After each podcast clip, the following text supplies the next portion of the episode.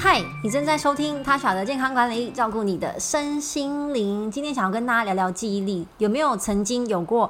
我站起来想要去拿个东西，或是想要找谁讲话，然后我就忘记我要做什么了，或是呢，怎么找都找不到钥匙、手机、钱包这三个东西，很长离家出走，或是忘记我突然想要找什么东西，但不记得收在哪里了，然后就会想说，哇，我应该要断舍离一下，应该好好的收纳一下。其实呢，记忆力这个事情呢，每个人每个阶段都会可能拿出来开玩笑啊，或者想说哇，我要怎么增加我们的记忆力？尤其是读书阶段，或是说工作上很需要专注的时候，好，或是中老年担心自己记忆力会越来越退化。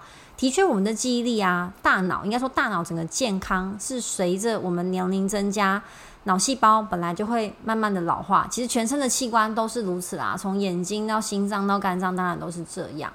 那讲到记忆力，大家可能第一个联想到的东西就是银杏哇，真的不知道以前是什么样的广告或行销，让大家对于这个连结度这么的强韧。之前呢，日本啊，甚至曾经卖过号称可以维持记忆力的口香糖，里面就是加了银杏。首先我们要知道，银杏呢的萃取物主要分成银杏果跟银杏叶。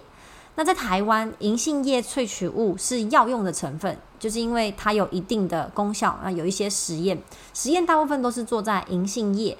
那台湾食品一般民众可以采买的银杏都是银杏果，那它其实也被称为白果。所以你在一些四神汤啊，就或是一些呃中药的汤里面，其实可以吃到银杏果啦。我妈也很常单买银杏果，就是白果回来煮一些咸汤。那你在台湾买到一般药局或是网络上可以买到它成它写银杏，但其实里面是银杏果。可如果你想要相对比较好的功效的话，其实要买银杏叶。但是台湾是药用是限制的，所以很多人就去日本的时候就是会买这些东西回来。如果你是用在自己身上，当然是 OK 啦，但是不能回台湾之后通过各种方式去转卖，这是不合法的。那为什么呃日本可以直接这样号称有功效？然后又公开贩售呢？其实这是因为日本对于食品、营养保健食品的法规跟台湾有点不太一样，就他们分两类，这个很细，有兴趣的话可以去搜寻看看。总之呢，它就算上面是写说有维持记忆力的效果，但是呢，它不一定真的是针对这个产品，因为一个东西要有效，其实跟剂量还有你本身的状况会有关系。那好，我们先不管这个，这是日本的法规，好，反正吃了不会有事就好。那有没有效是另外一回事。巴特。银杏到底有没有真的促进肌力的效果呢？好，直接讲结论，我们会用在促进血液循环、跟抗凝血，还有抗氧化，这都是银杏叶，好比较广泛，就是 OK 的效果。但是直接针对记忆力比较多的实验是用在轻度的失智这个这样的族群，可能会有效果，但是也不算是非常的明显。但是一般人正常人的情况之下，其实效果是非常有限的。那如果是日常生活一点点的帮助，每天剂量如果超过两百 mg，而且你要吃超过二十二周，所以这样的话是六个月，超过半年，你才会真的有啊一些效果。但这个证据其实也不是很明确，所以所谓的银杏叶萃取物，这边讲的银杏就是泛指银杏叶萃取物啦。到底有没有对记忆力有效？就没有人敢拍板定案说，哎，真的很有帮助。不然，这个这个东西应该真的卖到翻掉，然后学生全部吃起来嘛。所以它变成是一个记忆力的代名词，但实际上本身并不是真的有效果。那如果你说，哦，那我平常想要去呃增加我的记忆力，该怎么做呢？那我们就要来简单认识一下大脑。大脑，如果你想要它的记忆力啊、专注力啊是好的。那你就要去维持脑神经的健康。那脑神经就包含脑神经本体、脑神经的呃细胞膜，还有我们的自愈神经，还有神经传导物质。随着我们老化跟生活当中狂。疯狂的自由基的攻击，就是你熬夜啊、抽烟、喝酒、心情不好、压力大。自由基的增加，当然就是攻击我们身体的细胞，那包含我们的神经细胞，或是呢正常老化、退化，造成我们的神经细胞减少啊，神经传导物质浓度的降低，或是呢整体的血液循环，造成脑神经血管循环不足不佳啊，因为大血管循环不不佳，那我们的微小血管循环当然也会受到。影响，或是你的饮食不够均衡，没有足够去制造我们细胞神经传导物质的营养素，好造成你的呃反应力、好专注力不够快，好太多太多原因了。那本身如果有血糖过高的人，其实他的抗氧化力也会比较差。那长久的这样下来，会造成身体的发炎指数是比较高的，那就会伤害到我们的神经细胞。所以到底要怎么选呢？其实真的不用特别去买它标注是补脑的东西，那也不要一次吃这么多。其实你就只要知道哪些营养素对于我们的脑神经细胞、神经细胞有帮助，或是可以全身性的抗氧化，其实就会有一些帮助。因为有时候挂上特定的功效后，它的营养品就会特别的贵。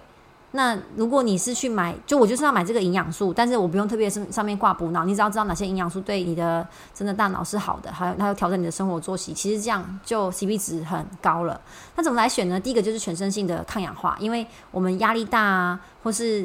难免就可能想要喝一些酒精饮料啊，甚至喝含糖饮料、碳酸饮料，都会造成我们身体可能自由基比较高，然后饮食上又比较少新鲜的蔬菜水果，那自由基又多，然后抗氧化力又减少，当然你的细胞就会比较辛苦。所以所谓的增加抗氧化力，其实就是多补充各种颜色的蔬菜跟水果。像我最近很喜欢吃紫色高丽菜，不过这个在台湾买也是蛮贵的。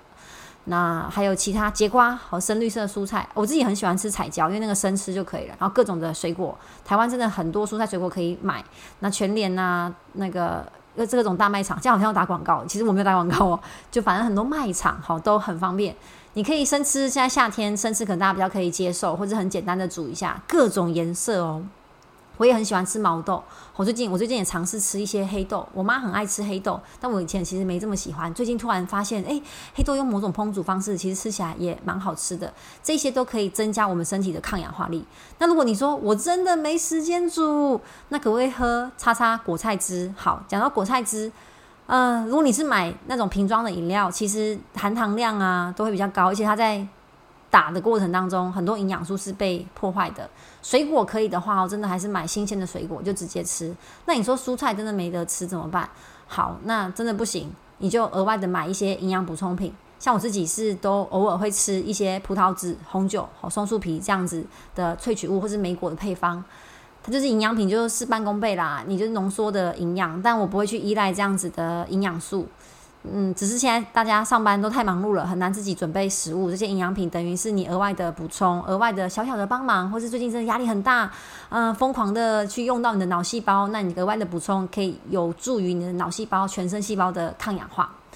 那另外呢是鱼油，好，鱼太重要了，有没有办法每天、每个月，嗯，不对，每个礼拜吃两次的深海鱼？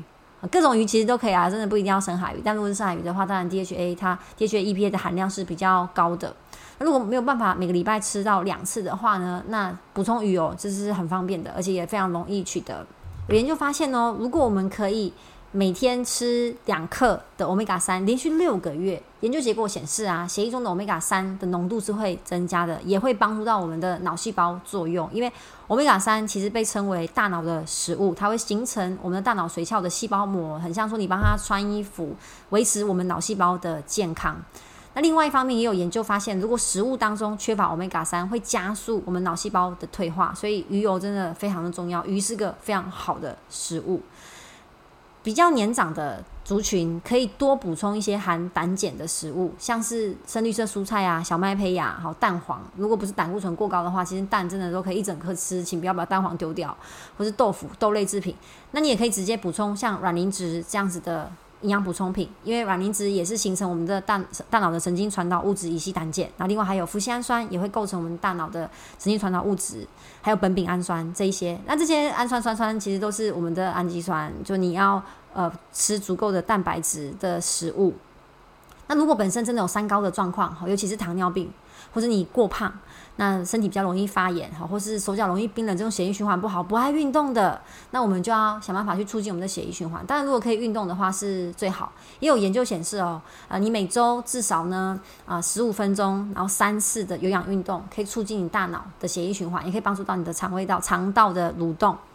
那银杏就是在促进血液循环当中很好使用的一个营养补充品，所以与其说它是补脑，不如说它是让我们全身好都有血液循环增进的效果。那除了这些营养素之外啊，另外足够的维生素 B 可以帮助我们的我们摄取的淀粉类做好的代谢。那淀粉其实对大脑来说是很重要的营养跟热量的来源，因为大脑其实很喜欢这种血糖上升的感觉。好，那我们吃高升糖的时候会觉得很开心，就是因为大脑很开心。不过长期大量每天吃高 GI 的食物，其实会造成我们容易过胖，还有甚至造成血糖不耐，甚至有糖尿病的风险。所以，虽然葡萄糖对大脑很重要，但是还是不建议长期的吃高 GI 的食物。低 GI 的食物其实也是有足够的葡萄糖去让大脑可以做使用的。而且呢，复杂的糖类啊，就是五谷根茎类这种原始的食物啊，里面都有比较丰富的维生素 B 群，会比我们吃白面条、白米饭来的更营养。虽然热量是一样的哦，但是营养素的价值是差很多的。所以我还是会鼓励大家。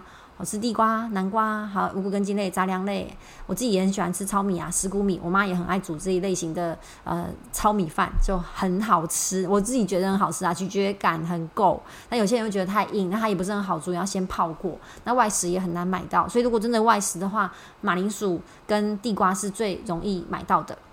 那接下来是睡眠，睡眠对大脑来说太重要了。我只要呢睡得不够。或是呢睡得不好，你隔天起来一定会觉得精神不好。就算你周末很想要补眠，其实那个效果都非常的有限。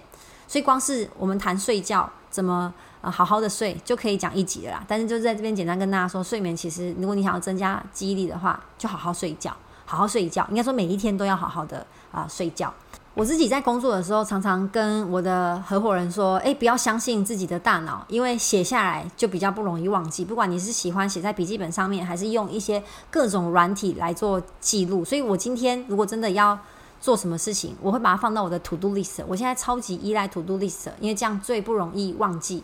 然后呢，重要的东西、固定会用的东西，一定要放在同一个地方，不能乱放。我有一次真的不知道怎么了，我在冰箱找到我的钥匙还是手机，有点忘记了。就它总会在那个地方，一定是随手乱放嘛。然后同一类型的东西在家里要收纳，我就全部把它丢同一区，同一类型。但是你说要怎么归类？我有段时间也是贴便条纸，就是我怎么去归类我收纳的原则，这样写下来。我个人觉得是最安全的啦，就不要太去依赖你的大脑，因为生活当中要记记得的东西已经太多了。像有些重要的朋友的生日，你说啊，我们很要好，所以我记得这个真是太困难了，我就直接把它写在我的行事历里面。所以，与其与其硬是去增加自己的记忆力，吃一堆补脑的东西，不如也让自己在生活当中有一些辅佐你记忆的方法，也是很好的。